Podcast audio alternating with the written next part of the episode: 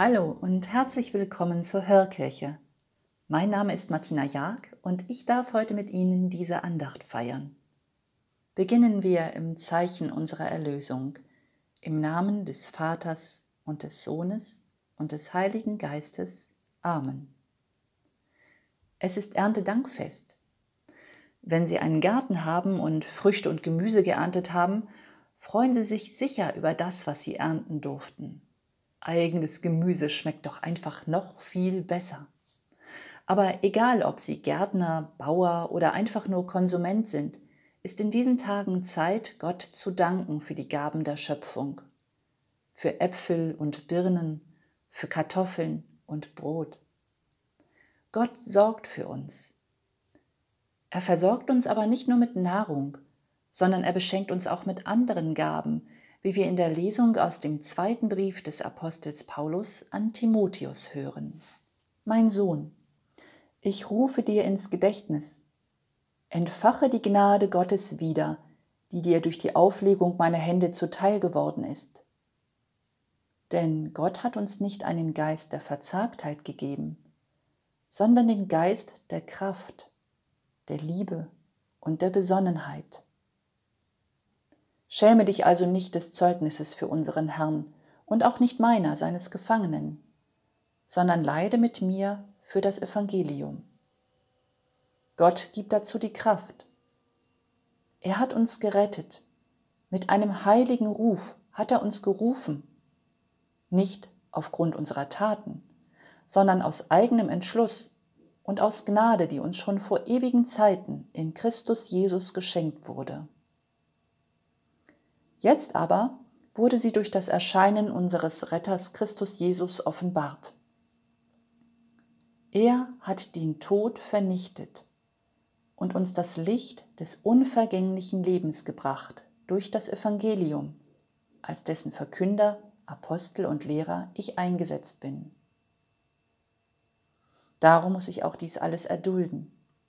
Aber ich schäme mich nicht, denn ich weiß, wem ich Glauben geschenkt habe, und ich bin überzeugt, dass er die Macht hat, das mir anvertraute Gut bis zu jenem Tag zu bewahren. Als Vorbild gesunder Worte halte fest, was du von mir gehört hast, in Glaube und Liebe in Christus Jesus. Bewahre das dir anvertraute kostbare Gut durch die Kraft des Heiligen Geistes, der in uns wohnt.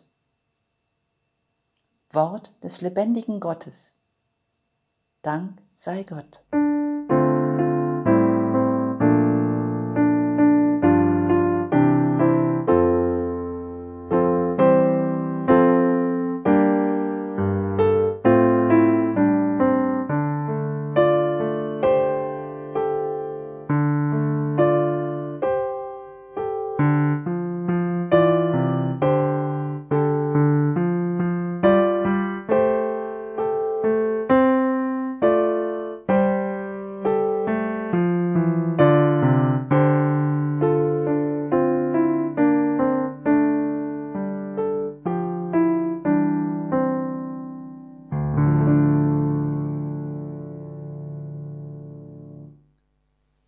Liebe Hörerin, lieber Hörer, Gott hat uns nicht einen Geist der Verzagtheit gegeben.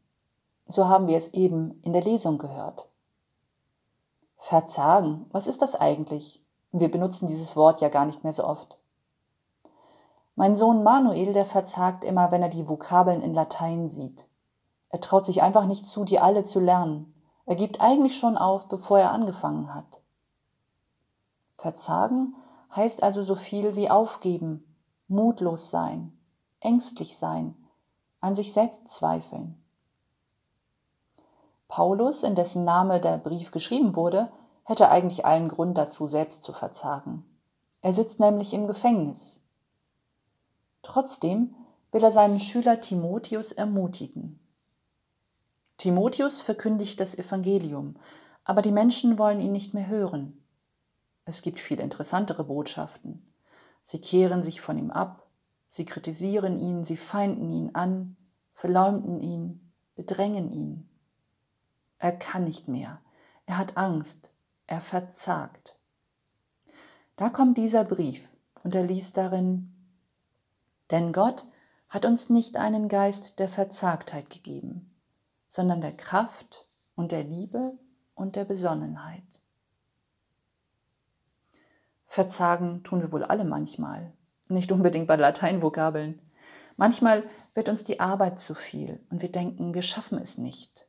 Oder es fehlt uns Hilfe, um eine Idee zu verwirklichen. Was lässt Sie verzagen? Bei meiner Arbeit als Pastoralreferentin in unserer Pfarrei höre ich oft von den Sorgen, wie die Zukunft in unseren Gemeinden aussehen wird.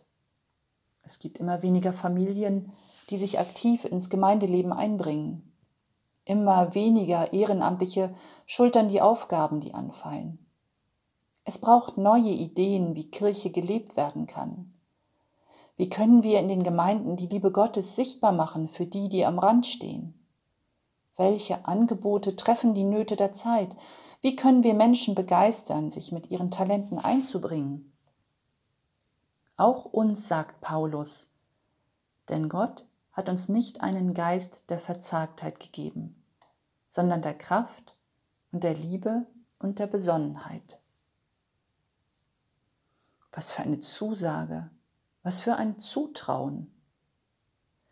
Wir haben den Geist in uns. Er ist uns gegeben, ohne dass wir dafür irgendetwas leisten mussten und obwohl wir oft so kleinmütig sind. Dieser Mutmachgeist ist schlicht und einfach da. Er wohnt in uns. Wir wurden von Gott beschenkt. Er gibt uns Kraft. Im Griechischen steht da Dynamis. Das hat mit Bewegung und Energie zu tun. Wo alles erstarrt und gebannt ist vor Sorge und Angst, da kommt Dynamik und Schwung rein, da tun sich neue Wege auf. Und Gott gibt uns den Geist der Liebe. Da klingt Gemeinschaft, Verbundenheit, Beziehung an. Wir sind miteinander verknüpft, brauchen nicht allein zu handeln. Er gibt uns Besonnenheit. Wir müssen uns nicht verrückt machen, wir haben die Fähigkeit, angemessen zu beurteilen, klar zu denken und abzuwägen. Kraft, Liebe und Besonnenheit. All das wird uns geschenkt, damit wir der Verzagtheit in unserem Leben entgegentreten können. Wir feiern Erntedank. Das ist ja in vielen Kirchen gut sichtbar durch die Erntegaben vor dem Altar und das sieht meist wunderschön aus. Jeden Tag aufs Neue dürfen wir dankbar sein für Gottes gute Schöpfung, für die Pflanzen und Tiere, für das leckere Essen, das bei uns auf dem Tisch steht. Wer dankbar ist, macht sich bewusst, was ihm geschenkt wurde. Auch der Heilige Geist wurde uns geschenkt. Das ist uns vielleicht nicht so sehr bewusst. Wir können es auch nur schwer sichtbar vor den Altar legen. Aber wir können danach suchen, wo er in uns wirkt. Wo oder wann haben Sie den Geist der Liebe, der Kraft und der Besonnenheit erfahren dürfen? Wann ist aus dem Ich fürchte das ein Wir schaffen das geworden? Wo waren Sie einmal verzagt, mutlos und ängstlich und haben es dann doch geschafft, eine Aufgabe zu bewältigen? Können Sie auf den Heiligen Geist vertrauen? Vertrauen in einen Menschen fällt nicht vom Himmel, sondern wächst, wenn man mit ihm einen Weg gemeinsam geht und dabei entdeckt, dass man sich bedingungslos aufeinander verlassen kann. Was unter Menschen gilt, gilt auch Gott gegenüber. Wer seinen Glauben an Gott im Sinne des Vertrauens in Gott stärken will, muss sich auf einen gemeinsamen Weg mit Gott einlassen. Gott ist dazu bereit und bietet sich uns als Wegbegleiter an. Mögen Sie gute Erfahrungen mit diesem Wegbegleiter machen und lassen Sie sich von ihm beschenken mit Kraft, Liebe und Besonnenheit. Amen.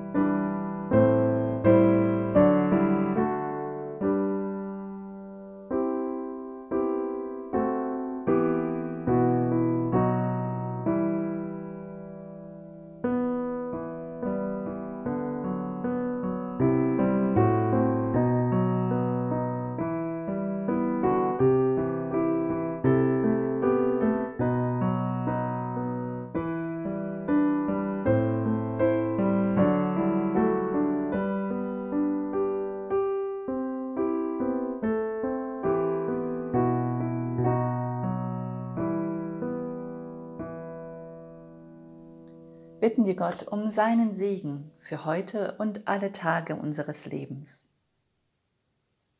Gott, der den Senfkörnern Kraft gibt, in den Himmel zu wachsen, der schenke dir das Zutrauen, an seinem Reich mitbauen zu können.